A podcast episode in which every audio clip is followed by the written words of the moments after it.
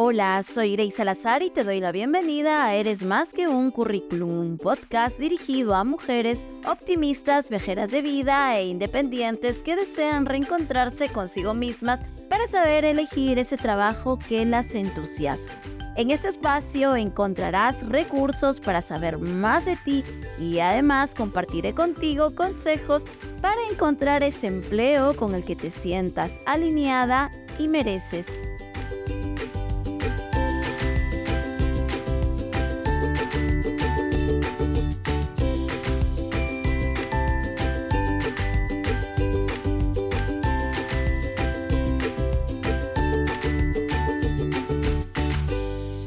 Te esfuerzas mucho más que la media de personas para que tu trabajo esté perfecto y haya el menor número de fallos.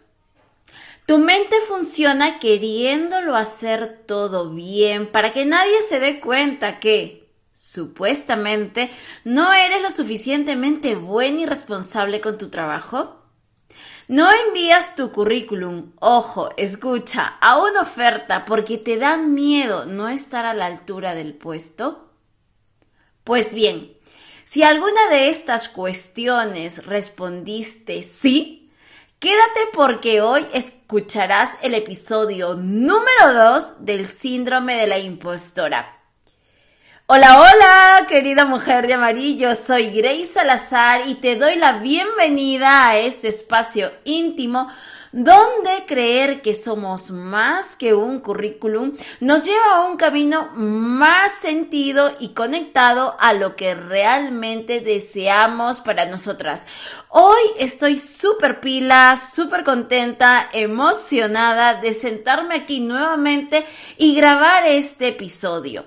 Dicho esto, ahora sí vamos a empezar a adentrarnos en este nuevo capítulo porque se torna para mí bastante interesante. Yo he aprendido muchísimo nuevamente haciendo este, este episodio, este encuentro íntimo y quiero compartir todo aquello que para mí es importante que sepas respecto al síndrome de la impostora.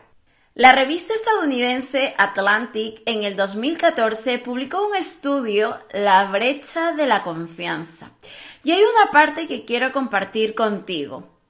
Y dice así, a pesar de que se ha avanzado mucho en cuestión de oportunidades que se presentan a las mujeres, todavía se encuentran por debajo de los hombres en cuanto a salario y estatus. Las carreras profesionales de hombres y mujeres siguen proyectándose de una manera muy distinta.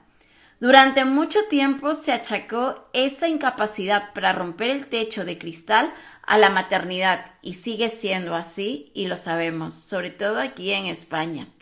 Y los derivados de la crianza de los hijos, más presente que nunca hoy en día en el 2023.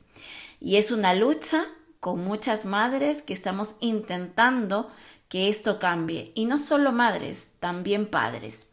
Sin embargo, las investigaciones que estudian este fenómeno han tropezado una y otra vez con una fuerza mucho más sutil que coarta a las mujeres en su vida laboral.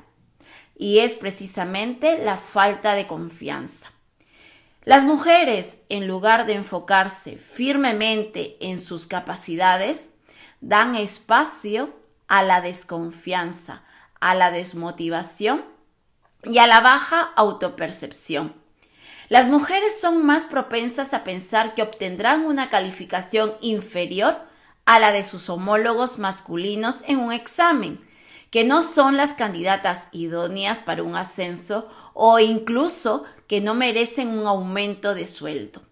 En estudios realizados en escuelas de negocios de Estados Unidos, se tiene constancia que son los hombres, fíjense bien, queridas chicas, quienes inician negociaciones salariales cuatro veces más a menudo que las mujeres y que cuando las mujeres se deciden a negociar, piden, en este caso, un 30% menos que ellos. Se cree que este fenómeno se debe a que en los países occidentales industrializados las mujeres tienden a compararse con los hombres, mientras que en otras partes del mundo lo hacen con las propias mujeres. Al compararse con los hombres, las mujeres se ven en una situación de inferioridad, debido a que los hombres gozan de posiciones de mayor estatus. Y hoy, chicas, todas sabemos lo siguiente.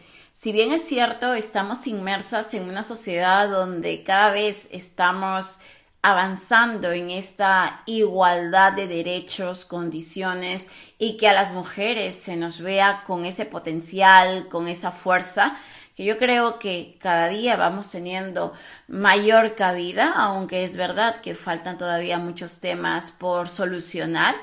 Detrás de este síndrome hay una falta de confianza. Y aunque este tema es amplio de hablar, la confianza, te invito a que escuches el episodio anterior del síndrome de la impostora, donde toco precisamente el tema de la confianza. Vamos a continuar. Según la doctora en psicología Sandy Mann, hay ciertos estilos de vida que son más propensos a tener este síndrome de la impostora. Vamos a comenzar a verlos.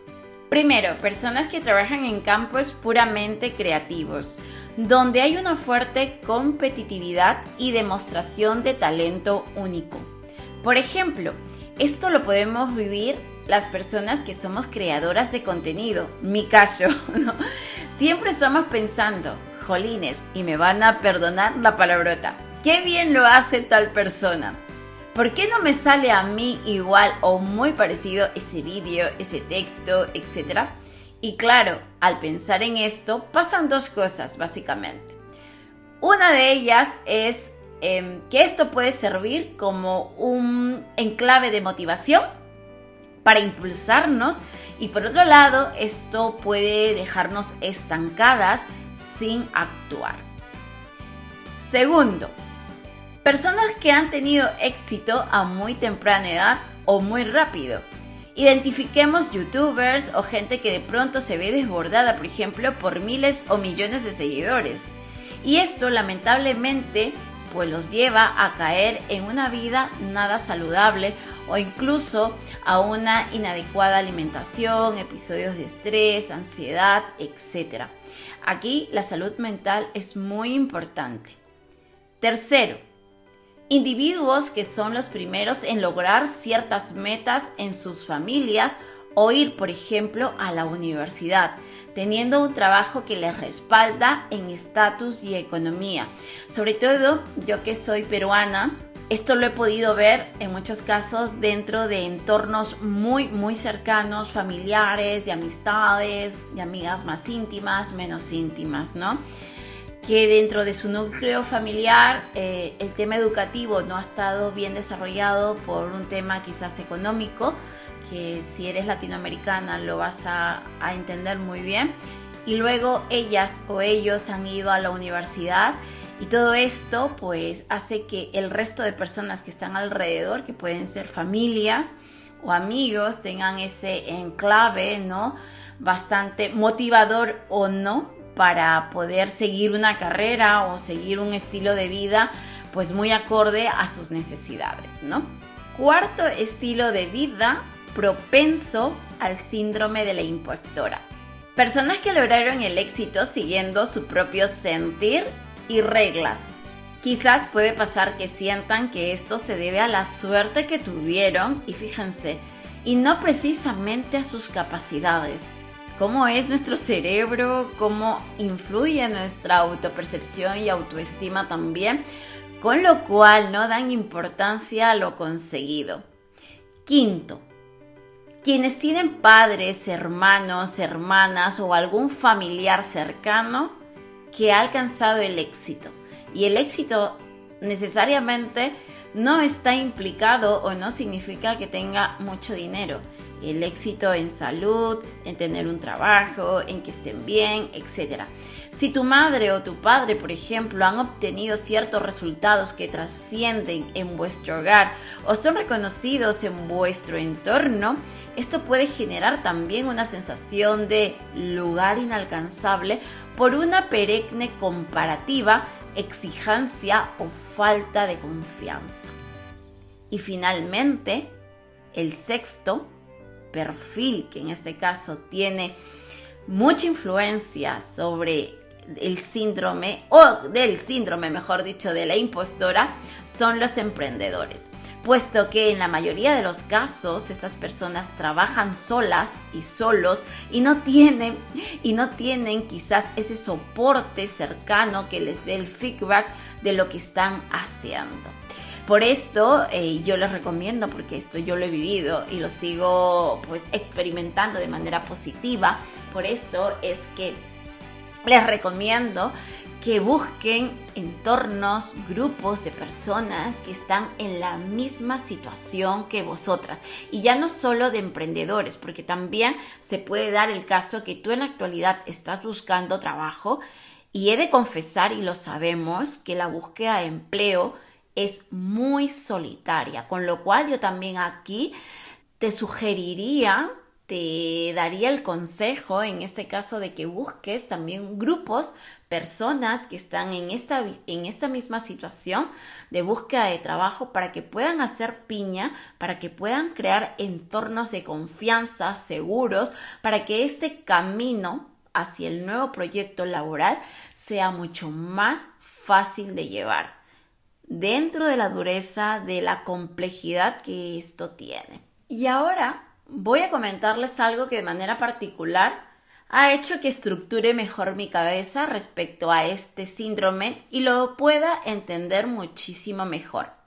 Según la doctora Valerie Jam, experta en este tema, indica que existen cinco tipos de impostoras. Vamos a ver, nos vamos a cuadrar para ver más o menos qué características tienen cada una de ellas. Y voy a empezar por uno que a muchas nos suena y que quizás hemos vivido hasta hace poco o que estemos viviendo en la actualidad. Ay, Dios mío, ¿quién no ha estado? Vamos a ver, ¿quién no ha estado en esta situación? La perfeccionista. Esto seguro que te suena. La perfeccionista es la que no se atreve a lanzar un vídeo, por ejemplo, porque se siente que no habla bien. Yo, mi caso, muchas veces, sobre todo cuando tengo que grabar por Instagram o incluso hacer este podcast, pero estoy aquí porque lo tengo que intentar, porque tengo que salir de mi zona de confianza, tengo que atreverme a hacer las cosas, querida mujer de amarillo, y te invito a que tú también lo hagas, ¿sí? Em, es aquella persona que en una entrevista de trabajo cree que lo ha hecho regular o lo ha hecho mal porque se trabó o se olvidó de decir algo muy puntual y claro, no piensa que quizás pueda escribir eso, eso que se olvidó a través de un correo electrónico, volver a llamar a la reclutadora, al hiring manager, etc. La perfeccionista es aquella que tiene pensado y avanzado muchos temas de su emprendimiento, por ejemplo, pero que no lo ha visibilizado porque supuestamente no tiene las fotos, cuando nos podemos hacer las fotos desde nuestro móvil, ¿no? No tiene el branding perfecto, que lo podemos hacer también desde Canva, que no es nada nuevo. O quizás piense que por no tener una landing page o una página web bien hecha, no puede salir al mercado a exponer lo que puede ofrecer a otras personas. Esto nos suele pasar muchísimo, muchísimo, muchísimo. Y lo veo en chicas que están lanzando sus proyectos, están en las primeras fases y, y a veces nos paralizamos muchísimo. Yo he estado en muchas ocasiones en esta situación, lo confieso honestamente. La perfeccionista es aquella que no participa, fíjense bien, en proyectos de su empresa porque piensa que no tiene el conocimiento suficiente cuando ha sido invitada a hacerlo. Y en este punto, chicas, me van a perdonar porque ahora justo está mi niño por aquí están leyéndole un cuento, su papi le está leyendo un cuento, así que si escuchan un poco de ruido es por eso, ¿vale? Bueno, algunas características de este tipo de persona. La perfeccionista está centrada en la calidad de todo lo que hace, tanto en sus relaciones personales o profesionales. Y tú dirás, pero Grace, en el trabajo todo tiene que salir bien, por supuesto.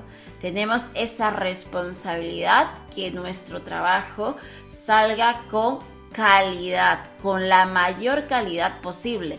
Pero otra cosa es obsesionarse por ello y que la vida nos desgaste o se nos desgaste, mejor dicho, por cumplir ese objetivo. Otro punto de este tipo de persona es, aún cumpliendo sus objetivos planteados, esta persona siempre va a pensar que lo puede hacer muchísimo mejor.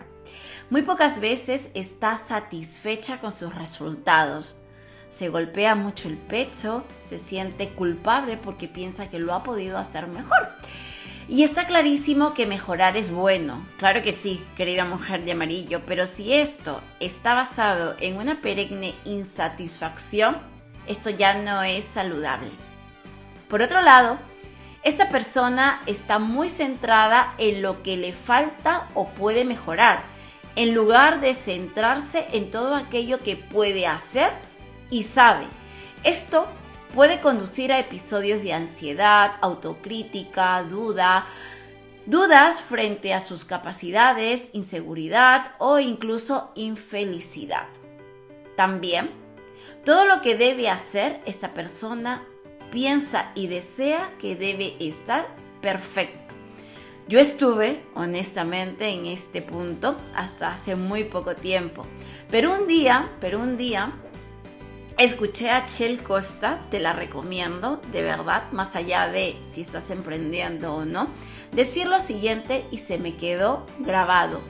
Más vale hecho que perfecto. Y de verdad que a partir de ese momento, cuando yo escuché esta frase, este claim y lo hice mío, mi situación personal respecto a lo que hago cambió muchísimo.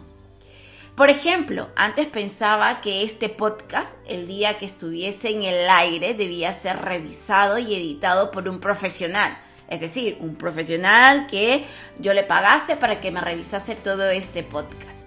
Debía estar muy bien hecho. Esto era mi, mi perfil perfeccionista. Y no digo que hoy en día no lo tenga. Digo que lo he mejorado bastante, que ya no me paraliza. Los dos primeros episodios de este podcast, el 0 y el 1, por ejemplo, pasaron por manos de una profesional y, y lo editó ella, lo editó ella. Pero luego me di cuenta que esa situación también de la edición perfecta a mí, en lugar de hacerme bien, me paralizaba muchísimo porque otra persona me escuchaba y me tenía que editar. Así que decidí honestamente hacerlo yo desde el inicio hasta el final. Con lo cual, para que lo sepan, si te animas a hacer un podcast o lo tienes en tu cabeza, cogí eh, la nota de voz de mi ordenador, de mi iMac, y es allí, a través de esta nota de voz, donde yo grabo. Tengo un micrófono que me lo regaló mi chico hace dos años.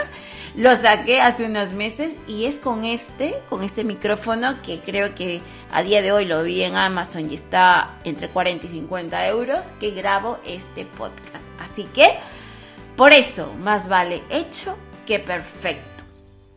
Entonces, otra característica de la persona perfeccionista es que no se permite cometer errores porque es una carga de exigencia y arrepentimiento que la lleva a estados de mucha culpabilidad. Y por último, son personas que piensan que si algo no está bien hecho, es un fracaso o un error.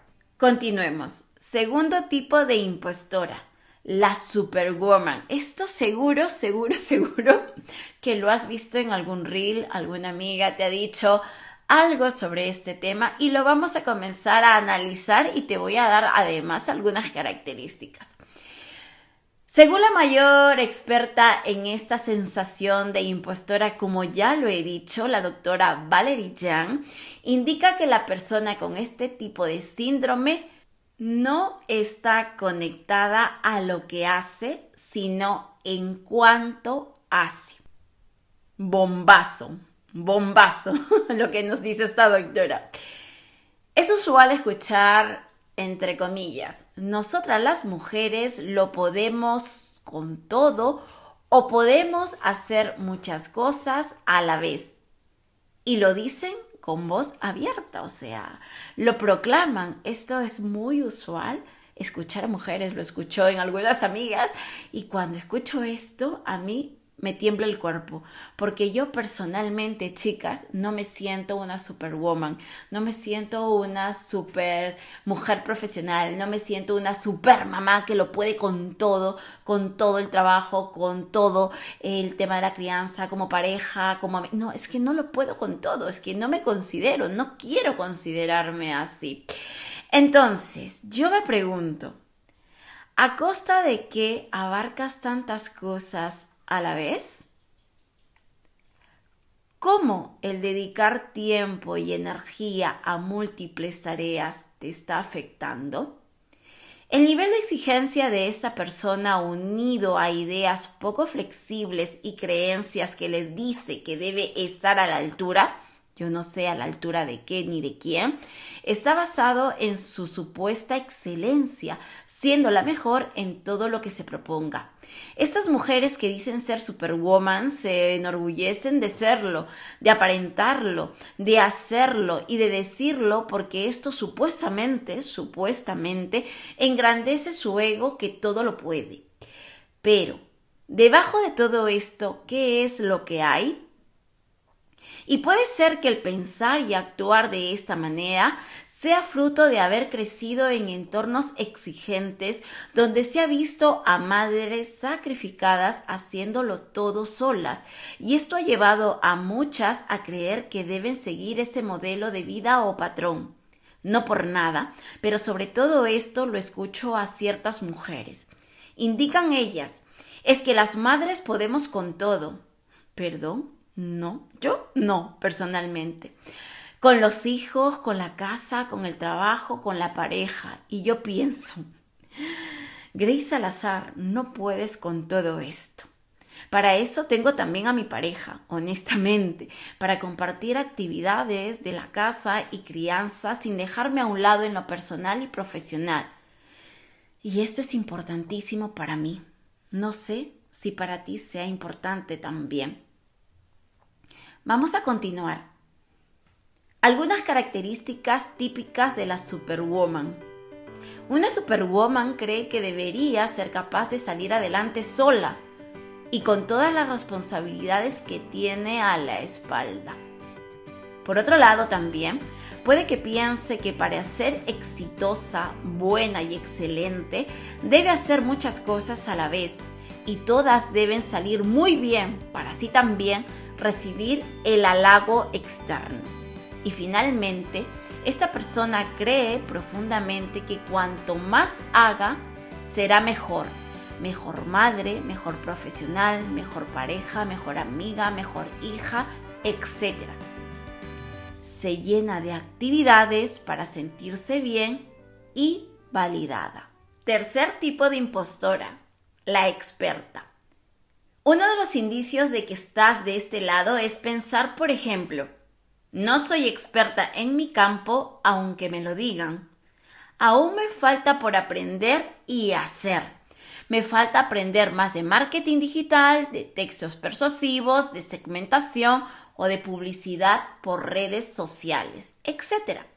Cuando pasa, cuando pasa que tienes un expertise práctico, conocimientos y competencias que te acompañan y avalan y sabes que es así. Y esto pasa, querida mujer de amarillo, porque tú y yo, también yo me incluyo, ¿por qué no decirlo? Pensamos que debemos saberlo todo y todo muy bien de un tema o de un área de trabajo, porque de lo contrario no nos sentimos seguras para exponer ese tema ese artículo, ese texto de manera concreta que nos chifla. Por ejemplo, ¿estás conmigo? ¿Te suena todo esto? Ahora, tengo que decirte lo siguiente también. La formación continua es fundamental, claro que sí, para tu desarrollo personal y profesional, pero esto no se debe convertir en una obsesión que te tiene atada, evitando pasar a la aplicación de ese aprendizaje. Si quieres realmente hacer tuyo lo que aprendiste, practícalo o implementalo. De nada sirve hacer 400 mil formaciones online o presencial o leerte 10 libros cuando todo eso que tú estás consumiendo no sale al mercado no es aplicable en tu día a día. Otra cosa que pasa, por ejemplo, es que muchas mujeres al momento de leer una oferta de trabajo no optan a ella si no cumplen prácticamente el 100% que se les pide. Como reclutadora, te digo que en los procesos de selección pasan muchísimas cosas. Es así. Hay empresas, honestamente, y te lo digo, que son muy exigentes. Es verdad, y hoy en día en el mercado español estamos viendo este tema, pero también hay otras que son flexibles. Y aunque tú veas una oferta de trabajo con ciertos requisitos, tú no sabes qué es lo que tiene el reclutador detrás. De repente ese reclutador sabe que puede ser flexible en algunos temas. Y tú pensando en que no cumples con esos requisitos, no estás enviando también tu candidatura. Evidentemente, esa candidatura tiene que tener un match con la oferta. Y yo te digo que debe estar sobre un 60, 70. Diría yo, más bien, dentro de un 70, 80, 90%. Si cumples con esto, lánzate y opta a esa oferta laboral. Algunas características típicas de la impostora experta. Esta persona necesita saber más para hablar de este tema. También puede pensar que no está lo suficientemente cualificada y preparada para salir a desarrollar ese rol o puesto de trabajo o incluso dar una formación Quizás piensa que debe controlar muy bien la materia que le interesa para ser una persona experta y reconocida en su ámbito. Cuarto tipo de impostora, la superdotada.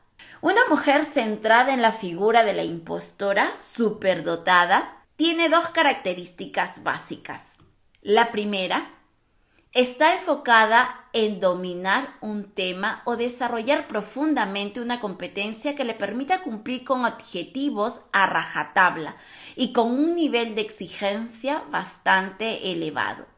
Y por otro lado, para la impostora bajo el papel de superdotada, le es importante saber el cómo, el paso a paso, ¿sí? Para hacer algo y el cuándo hacerlo, que esto está súper mega bien, pero a veces nos enroscamos en este tema y esta situación del cómo y el cuándo no nos permite en este caso avanzar.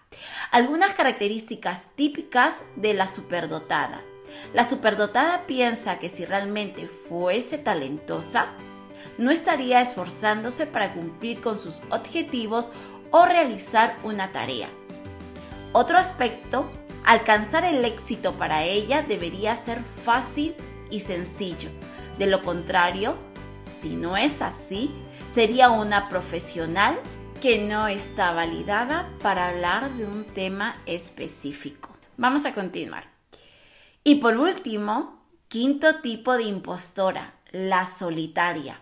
Estoy convencida que alguna de vosotras esas características las tienen muy incorporadas. Bueno, yo espero que a partir de todo lo que estamos hablando hoy o de lo que yo te estoy exponiendo, pienses un poquito más de ti y dejes de exigirte tanto y que sobre todo te regales más espacio personal, te des confianza en ti misma y creas mucho más en ti, en tu potencial y en todo lo que eres capaz de hacer, porque esto lo estás demostrando a diario en tu trabajo o en este caso dentro de tu entorno familiar o quizás en ese trabajo anterior que obtuviste o que tuviste porque hoy en la actualidad estás buscando un nuevo empleo.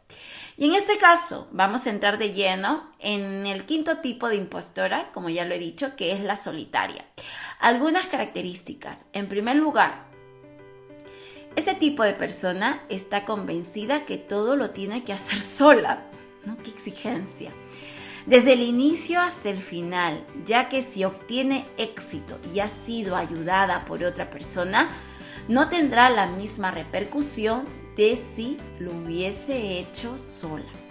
Además, tiene pensado que es válida si todo lo que consigue lo ha hecho sin ayuda de nadie.